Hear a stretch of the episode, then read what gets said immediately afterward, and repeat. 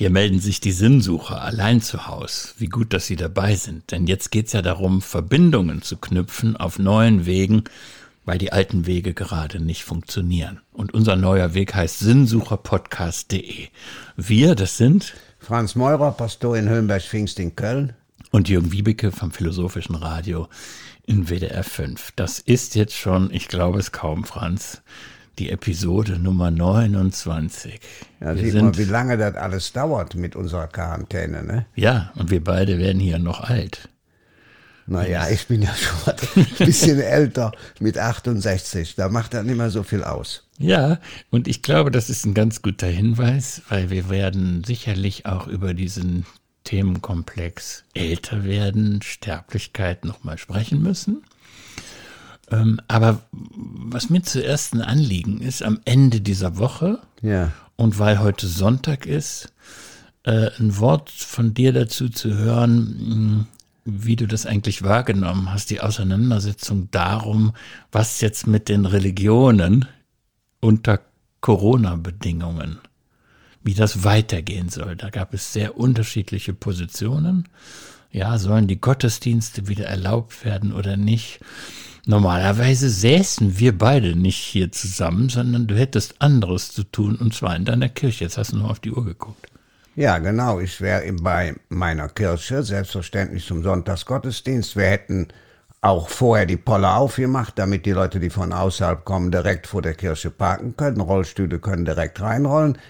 Ich hätte mich gefreut, vorne hätten all die Kommunionskinder gesessen, denn wir hätten die Erstkommunion ja nicht heute am Weißen Sonntag, sondern erst nächsten Samstag und nächsten Sonntag gehabt. Samstag extra, denn 14 Uhr ist die billigste Form der Erstkommunion. Da muss man nur einmal bewirten. Also die meisten unserer Eltern wählen das zum Beispiel. Und heute wären trotzdem alle Kinder da gewesen, weil geht ja auf den Endspruch zu. Mhm. Lange Rede, kurzer Sinn, danach essen, trinken wie immer, Bewirtung, Zusammensein, all das ist jetzt nicht. Ich will den Bogen einmal weit spannen, wenn du mich schon fragst. Ich wusste ja nicht, dass wir heute da drauf kommen. Ich habe einen großen Bericht gesehen in der Taz mit Foto, wie Kirill, der Chef der russisch-orthodoxen Kirche, vier Stunden lang mit einer Ikone den Autobahnring um Moskau umrundet hat. Nach dem Motto, die Mutter Gottes soll uns vor Corona schützen. Mit dem offenen Wagen oder wie kann man sich das vorstellen? Ja, nee, es gab äh, vier Autos, gab eine riesige Ikone, das war wohl so ein kleiner Lastwagen. Er saß aber äh, in so einem Auto, was weiß ich, äh, sehr schön. Hinten standen auch zwei Flaschen Wasser. Ich hm. dachte, eins für die Ikone, eins für ihn. Nein, ich will das nicht lächerlich machen, aber das ist die extremste Form der Religion. Dass man meint, man kann mit heiligen Bildern für Gesundheit sorgen. Zum Glück haben die die Kurve bekommen und haben danach gesagt, nein, wir machen keine Gottesdienste mehr. Ja? Nein, es ist Schluss. Die Auseinandersetzung zum Ramadan weltweit führt ja auch oft zur Vernunft, um es mal klar zu machen. Das heißt, es ist wichtig, dass sich Menschen sonntags versammeln. Es ist sehr gut, dass in Deutschland alle großen Kirchen, die muslimische Verbände gesagt haben, jetzt kommt zuerst die Gesundheit an die erste Stelle. Naja, das da gab heißt, es aber doch auch eine gewisse Vielstimmigkeit. Am Anfang. Also die, jetzt, nein, in dieser Woche. In dieser also, Woche ja, ja klar. In dieser Woche noch. In ich dieser das, Woche ja. Ich will das nochmal festhalten, ja. weil dahinter steckt auch wirklich eine größere Angelegenheit, die übrigens nicht nur religiöse Menschen interessiert. Da geht ja. es ja darum, Einschränkung von Grundrechten. Ja. Und ein Grundrecht ist Religionsfreiheit. Absolut. Und dazu haben sich die beiden Konfessionen durchaus unterschiedlich in dieser Woche verhalten. Die evangelische Kirche mit ihren Repräsentanten schien etwas geduldiger zu sein, ja, was das Fortdauern von den Einschränkungen angeht. Kein Gottesdienst, kein Problem. Äh, der Kölner Kardinal hat gesagt, jetzt wird es aber Zeit, dass hier wieder Gottesdienste gefeiert werden. Und da war für mich die Frage dahinter, sind Religionen eigentlich systemrelevant? Das ist ja so ein Schlüsselwort, ja. Bei der Frage, wer darf hier äh, auch unter Ausnahmebedingungen einfach weitermachen und wer nicht. Oder fällt das gar nicht auf, wenn die Gottesdienste nicht mehr stattfinden? Also werden auch Religionen, und ich sage das jetzt bewusst im Plural, ja, weil du hast ja auch gesagt, Muslime, ja, Juden, ja, spielt erstmal für uns im Moment keine Rolle, welche Religion genau. Äh, werden Religionen auch anders hervorgehen aus dieser Corona-Zeit oder machen die einfach da weiter, wo sie vor Corona aufgehört haben. Ja, wenn wir ein bisschen tiefsinnig rangehen, müssten wir jetzt unterscheiden zwischen Religionen, Kirchen, Konfessionen und Gebet. Oft wird das durcheinander geschmissen. Mhm. Ja, das heißt, dass die evangelischen Kirchen ja, es auch verschieden sehen, finde ich das interessant. Es gab ja den Vorschlag, bitte macht doch die Kommunion zu Hause im kleinen Kreis. Könnt ihr da auch die Bibel lesen, Brot und Wein wird dann Leib und Blut Christi. Wenn man dran glaubt, sagen viele evangelische Christen, ich sage in jedem Fall, als katholischer Christ, ja, habe ich keinen Einfluss auf. Man sagt in Köln, ist es so oder ist es nicht so, ja. Also, in jedem Fall ist wichtig, die gewandelte Hostie im Tabernakel zu verwahren für Katholiken. Nur mal um einen wichtigen Unterschied klar zu machen. Manche Evangelischen haben aber gesagt, nein, das kann man nicht machen. Dafür braucht es jemand, der beauftragt ist. Also ein Pfarrer, mhm. eine Pfarrerin oder da gibt es auch spezielle Beauftragte. Also da war schon in den evangelischen Kirchen ein großer Unterschied. Ich sage nur mal eine Stimme dazu, eine prominente ja. Stimme, Margot Kessmann. Ja. Die kennen ja sehr viele. Ja, da ist sie gefragt worden, äh, was halten Sie davon, wenn jetzt digital Abendmahl gefeiert wird? Ja. Das heißt, äh, Pfarrerin ja, ja. oder Pfarrer meldet sich aus dem Homeoffice ja, und sagt dann irgendwann, jetzt ist es soweit, jetzt können wir das gemeinsame Abendmahl vornehmen. Und wenn dann jemand zu Hause das Brot bricht und äh, das Weinglas rumreicht, dann ist das in ihren Augen vollkommen in Ordnung, weil sie sagt, klassisches Argument, und das wird jetzt natürlich den Priester Franz Meurer anfragen in seiner Rolle. Ihr Argument ist, eigentlich ist doch jeder Christ Papst, jeder Christ ist Priester, ja. Wenn wir das Richtige tun, dann ist es eigentlich vollkommen egal, ob das im Rahmen von Gottesdiensten äh, geschieht, ob da einer in seiner Rolle sein muss oder ob das jeder für sich in seiner Selbstverantwortung macht. Ja, natürlich ist da viel Wahres dran. Die katholische Kirche zum Beispiel hat dafür die Begierdekommunion. Das heißt, wenn man nicht an der Kommunion teilnehmen kann, zum Beispiel in Zeiten der Verfolgung, wenn man eingesperrt ist im Gefängnis zum Beispiel, wenn man jetzt, was weiß ich, auf einem einsamen Boot, ja, irgendwie äh, auf dem Meer treibt, ja, mhm. weil Schiffbruch war. Begierdekommunion heißt, du bist Gott genauso verbunden, ob du nun kommunizierst, real oder nicht. Aber. Wie heißt das Wort? Das habe ich noch nicht Begierdekommunion. Begierde? Ja, Begierde, dass man ein Begehren hat. Mhm. Du kennst doch, weißt du, was ein Begehren ist. Ja, ja, klar. Das ist das, was du neulich Drang genannt hast. Ja, und das heißt Begierde Kommunion, wer den Drang hat, Gott nahe zu sein, da sagt der Herr J. Der soll es einfach machen. Auf keinen Fall. Nein, der Herr J. sagt nicht auf keinen Fall. Ich denke genau entgegengesetzt. Okay? Da nee, ist ne? der Witz dabei. So, natürlich kann man jetzt sagen, ich komme dir jetzt mal ganz weit entgegen. Man kann jetzt natürlich sagen, weil die katholische Kirche eine Klerikerkirche ist, das allgemeine Priestertum kennt, ja, und das Besondere. Da müsste man drei Sendungen drüber machen, warum das Sinn macht. Mhm. Hat nämlich, macht nämlich Sinn, ja.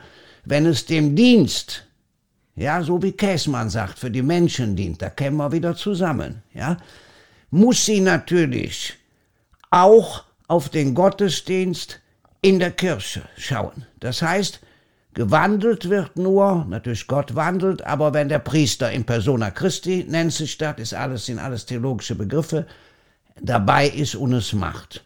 Also, ich fasse zusammen.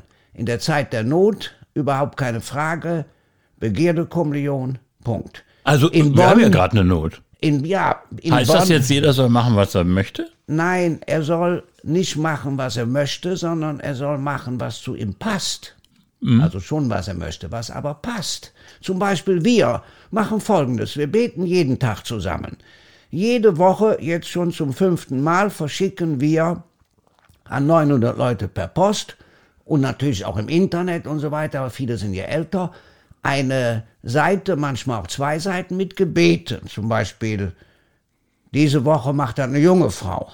Vorige Woche eine ältere Frau. Davor der Pfadfinderchef, ja. Davor der Vorsitzende des Vergemeinderates. Und dann soll man zusammen um 19 Uhr sich treffen, zu Hause, und jeder liest den Text, vielleicht halb laut, vielleicht in der Familie. Und äh, da sind wunderbare Dinge bei. Zum Beispiel vorige Woche die Frau, die hat eine Geschichte gebracht, die ich überhaupt gar nicht kannte. Da bringt ein kleiner Junge einer älteren Frau einen Kuchen und äh, die strahlt und bedankt sich und lächelt, passt also wunderbar jetzt in diese Zeiten. Und dann kommt er nach Haus und sagt, äh, Mama, ich glaube, ich habe Gott gesehen, die hat so gestrahlt. Und die alte Frau geht zu ihrem Mann, der krank im Bett liegt, bringt den Kuchen und sagt, ich habe Gott gesehen, der war aber viel jünger, als ich gedacht habe. vielleicht, ja, nein, vielleicht eine kleine blöde Geschichte, okay, ich kannte die überhaupt ja, aber trotzdem, nicht. Franz. So, und Mutter das ist aber ein Glaubenszeugnis einer Frau, die das für die Menschen bei uns bringt und dass man zur gleichen Zeit, zur gleichen Zeit, okay, hat viel von Gottesdienst, Zusammenkommen, aber eben nicht in der Kirche, sondern jeder zu Hause betet, mit Gebeten, die jetzt ganz viele Menschen, ja, sich ausgedacht gesammelt haben. Das finde ich ist sowas von Gemeinschaft, wie Frau Käsmann möchte. Da würde ich aber sagen, damit erreichst du nur die, die sozusagen zum, zum, zum harten Kern gehören, die sowieso immer in dem gleichen Radius sich bewegen, aber damit erreichst du nicht diejenigen, die jetzt äh, fast hätte ich gesagt, ein bisschen äh, geistig verpeilt sind, Orientierung wünschen, die Kirche vielleicht als einen Adressaten sehen, äh, noch viel stärker als in, in normalen Zeiten in Anführungsstrichen. Und, und du hast für mich noch nicht die präzise Antwort darauf gegeben, ob es Zeit wird, dass sich die Religionen anfangen zu wehren, ja, dass sie sagen, hier, das ist unser Kerngeschäft, die Gottesdienste äh, sollen stattfinden, die Kirche muss wieder auf sein und ich bin mir sicher, ihr würdet das auch hinkriegen, ähm, die Menschen so zu platzieren, dass auch Virologen sagen würden, das ist okay.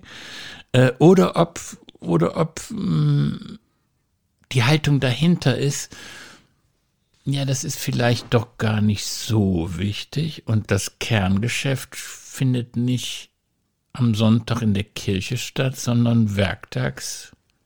Ja, dazu zwei oder drei Antworten. Erstens, unser durchaus sehr konservativer, aber fairer ehemaliger Erzbischof Kardinal Meissner hat gesagt, Liturgie ohne Diakonie ist Götzendienst. Also wenn wir jetzt nur auf die Liturgie schauen würden, Kirchen öffnen, wieder rein und keine Diakonie machen, also uns um die Menschen kümmern, für alle da sein, ja, oder zum Beispiel, wir haben jetzt gerade gestern den Senioren allen Tulpen geschenkt, ja? Hat jemand uns 300 Tulpensträuße geschenkt und die haben wir natürlich sofort weiterverteilt.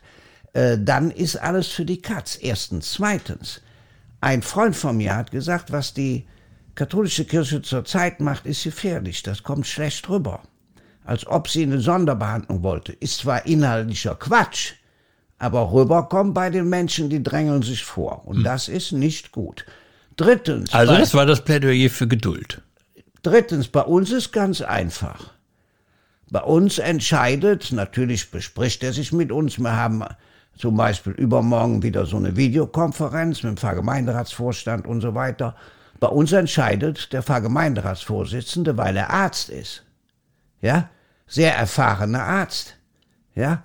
Auch Chef der städtischen Krankenhäuser hier in Köln, also im Aufsichtsrat. Also wenn der keine Ahnung hat, dann wüsste ich nicht wer. Ja, aber er kann es im Moment nicht auf eigene Kappe tun, sondern nein, nein, da geht es um, um in dem Fall geht es um ob wir dem überhaupt folgen. Das heißt, es kann ja sein, um es mal ganz klar zu sagen, in unserem armen Viertel haben wir ja auch zurzeit die Kirche nicht auf. Wir haben aber die sozialen Dinge auf, die Lebensmittelaufgabe, die Unterstützung für die Familien, die ist ja total wichtig, gerade für die Alleinerziehenden. Ja, ja. das geht ja dauernd. Das heißt, es kann man auch nicht für alle Kirchen sagen, dass der Dom, die haben einen Sicherheitsdienst, die haben eine Domschweizerin und Domschweizer auf, es ist sinnvoll. Wir haben es zweimal versucht, haben gemerkt, bringt bei uns nichts. Wir müssen zurzeit die Diakonie als Gottesdienst verstehen, was sie ja auch ist. Hm. Na gut, das lassen wir mal so stehen. Ähm, Schaubild hat ja genügt, weil man muss ein bisschen tiefer schürfen, wenn man an so Fragen geht. Ja, und trotzdem geht's ja dann am Ende darum, mit welcher Position man auch als Kirche dem Staat gegenübertritt. Richtig? So, ja, und will man da darauf bestehen, dass es in dem Bereich Lockerungen gibt, Ja. Wohinter der Anspruch stünde, das, was wir tun, ist in irgendeiner Form systemrelevant, ja? Ja. Oder sagt man im Prinzip, also wenn das Schuhgeschäft zu ist, dann kann auch die Kirche zu sein. Ja, ich würde es lieber mit den Friseuren vergleichen, wenn ich dich sehe, ja. Aber okay. Ja gut, die. Haare, lassen, lassen wir jetzt beide sprießen. Da haben wir ja keine Wahl. Aber da sind wir auch geduldig. Aber wie? Erst recht miteinander. Ja, das sowieso. Aber dann greife ich doch mal zu einer Mail. Weil das fand ich noch interessant und das könnte uns ein neues Thema aufschließen, was wir gestern angekündigt haben. Und Na. wer weiß, wie viel Zeit wir dafür brauchen. Wir hatten ja gesagt, wir sprechen mal über ein Buch von George Steiner. Warum Ja. Denken traurig macht. Aber äh, ich würde gerne um einen Umweg gehen, Ja, wie so oft, um mich anzunähern. Und da schreibt nämlich Bernd Noll aus Kassel. Hallo liebes Sinnsucher-Team, ich höre seit der ersten Folge mit Begeisterung Ihre tägliche Diskussion und erhalte immer wieder spannende Anregungen. Aber eine Frage beschäftigt mich doch so sehr, dass ich mich traue, eine Mail zu schreiben. Wie schafft es Pfarrer Meurer eigentlich, trotz seiner intellektuellen Fähigkeiten und der vielen gelesenen Bücher an seinem Glauben festzuhalten? Ich wurde in einer Baptistengemeinde evangelisiert, evangelisiert übrigens in Anführungsstriche gesetzt, und habe es mit Nachdenken und therapeutischer Unterstützung nach Jahrzehnten geschafft, mich endlich von der Religion zu lösen, an der ich so sehr gelitten habe. Mittlerweile bin ich überzeugt, dass es nach einigem Nachdenken gar nicht mehr möglich ist, an dem christlichen Gottesbild festzuhalten, an dem Menschenbild sehr wohl, schreibt Bernd Noll, und will jetzt wissen, warum du, obwohl du so schlau bist, trotzdem an deinem Glauben festhalten kannst. Ich finde das, äh, das wird sich, glaube ich, im Laufe unseres heutigen und wahrscheinlich auch morgigen Gesprächs äh, erschließen, warum ich diese Mail so interessant finde als Vorlage für das, was wir noch besprechen müssen. Ja, jetzt werde ich schon wieder gefragt, aber ich muss ja antworten, denn man muss Rechenschaft über seinen Glauben ablegen. So Ich habe auch eine Idee ja. dazu, aber fang du ruhig mal an. Ja gut, dann sage ich, erstens zu Ostern gesagt, Credo quia absurdum. Ich glaube, weil es paradox, weil es absurd ist. Das heißt, man kann Ostern mit der Vernunft nicht begreifen. Man kann nur den Zeugen glauben, beziehungsweise all die vielen Symbole von der Kerze angefangen, vom Licht von der Sonne wahrnehmen. Das heißt, heißt es ist eine Erfahrung des Sinnlichen. Ganz wichtig. Und um es mal ganz klar zu sagen, oft wird Religion benutzt, um die Sinnlichkeit der Menschen kaputt zu machen. Ich habe jetzt einen Artikel gelesen, da hat ein Mädchen, das in einer Sekte aufgewachsen ist, ja, zwei Jahre drum gebettelt, dass es sich ein Lexikon anschaffen darf. Muss man sich nur mal vorstellen, ja. Sie wollte in die Welt hinaus, sie wollte mal was klar machen. Die hat nicht schwimmen gelernt, ja. Die hat nie Fahrradfahren gelernt. Als ich den Artikel gelesen habe, da wurde mir wieder klar, wie schrecklich Religion wirken kann. Zweitens, fides querens intellectum, das heißt, der Glaube muss die Vernunft befragen.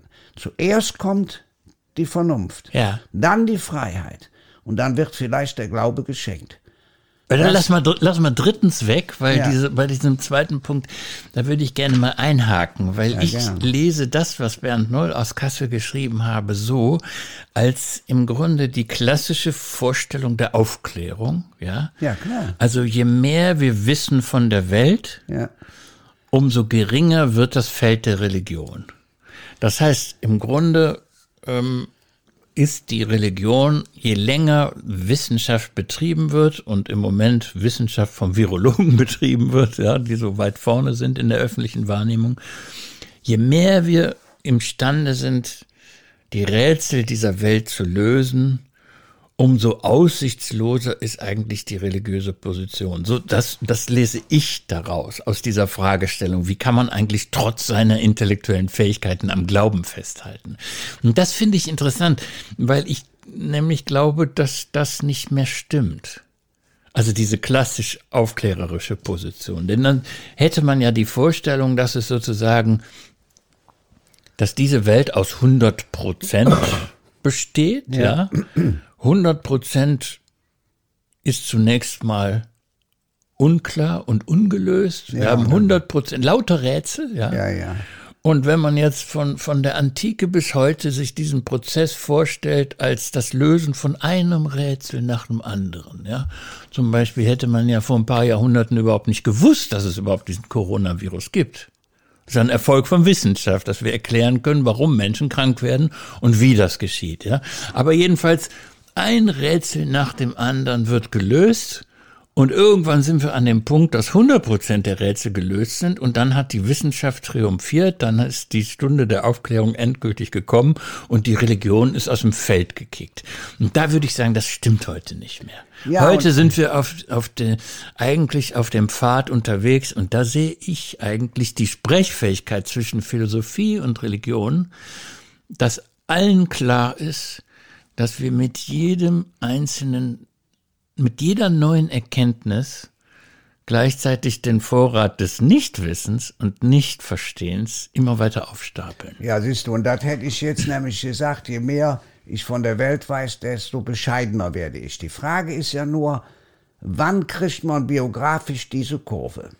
Da ist die entscheidende Frage. Mhm. Und ich habe sie als Jugendlicher gekriegt. Ich wollte ja nie Theologie studieren oder Priester werden. Ich war auch ziemlich weg von kirchlichem, nicht ganz, weil eben bei uns, ich bin zwar nicht am Dorf aufgewachsen, aber war wie auf dem Dorf, ja. Man hat auch den Eltern zuliebe eigentlich doch immer, naja, so. Ist man zur doch, Kirche gegangen? Ja, nicht, ja, oder sagen wir mal so, man war brav, mhm. eine gewisse Zeit. Aber, da ich zum Glück am Gymnasium war, damals alle vier Kinder waren am Gymnasium, und die Eltern sagten, ihr müsst, wenn ihr sitzen bleibt, ist schlecht, dann müsst ihr, wir können euch auch nicht helfen und wollen euch nicht helfen. Also wir mussten da unser Ding machen. Das war die Erfahrung der Freiheit für mich.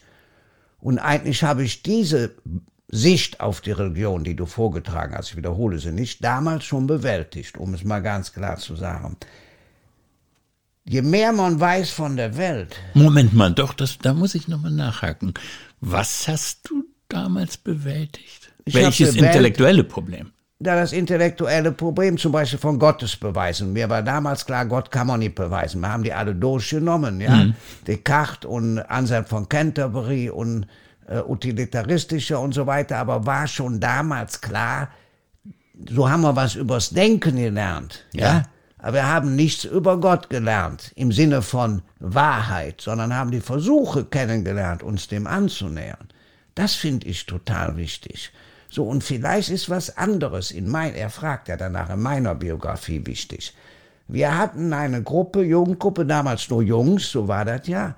Wir haben schon mit zehn Jahren eine Lumpensammlung mit einem Unternehmer veranstaltet, weil man ein Zelt kaufen wollte, ohne unseren Gruppenleiter.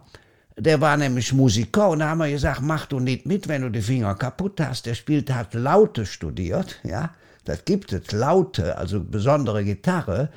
Äh, wenn du die Finger einklemmst, äh, dann ist es aus mit deinem Studium, hau ab, wir machen das. Ja, als Beispiel. Das heißt, dass man selber sein Ding machen muss. Das war mir von Anfang auch an auch klar. Und meine Vermutung ist, ich kenne ja auch ein paar, sagen wir mal, fundamentalistisch orientierte, ja, religiöse Gruppierungen. Wenn man die Kinder klein hält, wenn man sagt, wenn du nicht hier die Regeln beachtest, ja, wenn man gesagt bekommt, du wirst bestraft, ja, oder wie zum Beispiel in Südamerika ja viel berichtet wird, wird gesagt, wenn du nicht bei uns mitmachst, hast du keinen wirtschaftlichen Erfolg. Mhm. Und da sind ja auch Erfolge bei. Zum Beispiel wird gesagt, du darfst deine Frau nicht mehr schlagen, den Männern. Und dann tun die das nicht. Und dann wird es ja auch schöner in der Familie. Okay? Das heißt, wenn man zu schnell das normale Leben ja religiös aufpeppt, aufrüstet, Das ist falsch. Aber weißt du, ich fand das jetzt interessant, dass du, um die Frage zu beantworten, äh, äh, weit zurückgeschritten bist. Ja, muss ich noch. Nee, musst du vielleicht gar nicht. Oder vielleicht ist das ein wichtiger Punkt, der uns beide auch voneinander unterscheidet. Ja. Weil du hast das so beschrieben, jedenfalls habe ich so verstanden, Ja. als ob dann irgendwann, wenn man erwachsen ist in einem intellektuellen Sinne, Ja. ja, wenn man diesen Kinderglauben hinter Ja. sich gelassen hat, über den wir schon gesprochen haben, dass man dann gezwungen ist, eine Entscheidung zu treffen, so oder so. Und dass die dann möglicherweise für ein Leben hält. Und das ist der Punkt, an dem ich dann mh, persönlich nicht mitkomme, aber es macht ja nichts. Wir dürfen ja auch unterschiedlich sein. Das ist dann eben das, was, was ich für mich eben dieses Hybride nenne. Ja, natürlich. Dass ich denke, ich muss eigentlich nicht den einen Punkt in meinem Leben erwischen, an dem ich mich ein für alle Mal festlege. Im Gegenteil würde ich mir sogar wünschen von religiösen Menschen, dass sie einfach mal, wie soll ich sagen, vier Wochen Atheismus ausprobieren und dann feststellen, oh, ich bin ja gar kein Mörder geworden, herrlich. Ja, da ist ja kein Problem, das kommt ja, aber sagen wir mal, so ein äh, bestimmtes Grundrauschen, das sich einstellt, Mhm. das äh, verspüre ich schon. Ja, aber du weißt, worauf ich hinaus Ja, will. natürlich, ich bin ja auch ganz bei dir. Du bist ja, du bist ja selber so, dass du ständig in Neugierde zur Welt trittst, ja? Du willst ständig auch neue Bücher lesen. klar. du liest Bücher von Menschen, die mit Religion überhaupt nichts zu tun haben. Also du, du nährst sozusagen den Stachel, der dich eigentlich auch ärgern soll. Viele Bücher werden geschrieben, damit Menschen, sich ärgern. Und das Buch, was wir uns gleich noch oder morgen wahrscheinlich eher vornehmen werden, das ist auch so eins, was einen richtig ärgern kann und erschüttern kann. Ja, du musst, ich bring mal ein vielleicht blödes Beispiel. Ich lebe ja noch völlig analog. Aber ich lese Bücher über Digitalisierung. Ja. Also ich kann viel, könnte viel über Digitalisierung sagen, ja. Also auch alle möglichen Anekdötchen. Die Bücher sind ja oft mit zig Anekdötchen, was eben Digitalisierung kann und nicht kann. Nur, ich habe die Entscheidung gefällt, ich mache das noch nicht. Ich sag noch nicht, weil da muss ich zu viel aufgeben. Das heißt, dieses, was man behält und was man aufgeben muss. Ja. Das ist vielleicht für religiöse Fragen auch wichtig. Aber da- nur damit Beispiel ich's klar habe, Religiöse ich- Menschen, die einen Kindheitsglauben haben, die können daran festhalten wie Jeck. Dann kriegen sie aber ein riesiges Problem.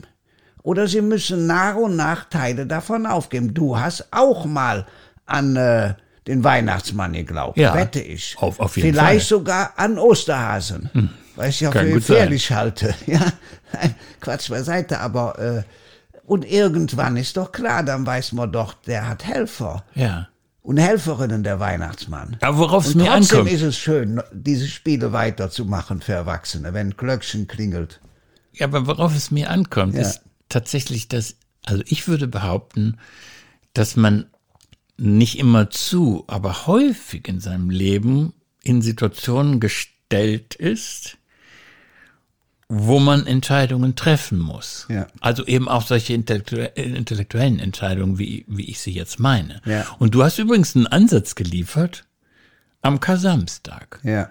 Das war ja, da haben wir ja auch miteinander Ja, gerungen. Und da hast du gesagt, der Kasamstag ist für dich der Tag, an dem für dich in Frage steht, ob du weitermachst oder nicht. Ja? Ja. Also im Jahresverlauf gibt es sozusagen den einen atheistischen Tag in deinem Leben. So habe ich das mitgenommen. Ein bisschen lapidar Ja, formuliert. mir, bei mir gibt's aber auch jeden Tag fast einen atheistischen Moment, nämlich immer wenn ein Notarztwagen, wir liegen hier am Weg zum Krankenhaus vorbeifährt, sag ich, Herrgott, das ist dein Ding, ja? Mhm. Du hast die Welt so geschaffen. Ja, wir machen vieles falsch als Menschen. Ja. Aber das Grundproblem, dass diese Welt endlich ist und wir alle sterben müssen, ist dein Ding. Also manchmal bete ich dann so schnell, Grüße seist du Maria oder so für mich. Also so ist das nicht. Ja. ja? Nur danach ist er vorbeigefahren, der Notarztwagen. Hast du gemerkt, dass wir auch mit unterschiedlichen Argumenten die Anfrage von Bernd Noll so ein bisschen zurückgewiesen haben? Also ich bin der Überzeugung, dass, dass wir nicht durch zusätzliche Erkenntnis die Rätsel dieser Welt gänzlich aus der Welt schaffen werden. Ja, es wird Grundfragen geben, auf die Wissenschaft keine Antwort geben kann. Und für mich wäre das jetzt der Hinweis für morgen. Damit wir uns nicht heute verquatschen und dann auch eine Orientierung haben, worüber wir morgen sprechen müssen. Für mich wäre das ein Hinweis auf, äh, auf unser Thema, warum Denken traurig macht von George Steiner, weil in diesem Buch eben auch gesagt wird, eigentlich sind wir seit Platon nicht schlauer geworden. Aber darüber reden wir dann morgen. Ja. Das ist dann ein neuer Tag, ein schöner Tag und ich freue mich drauf.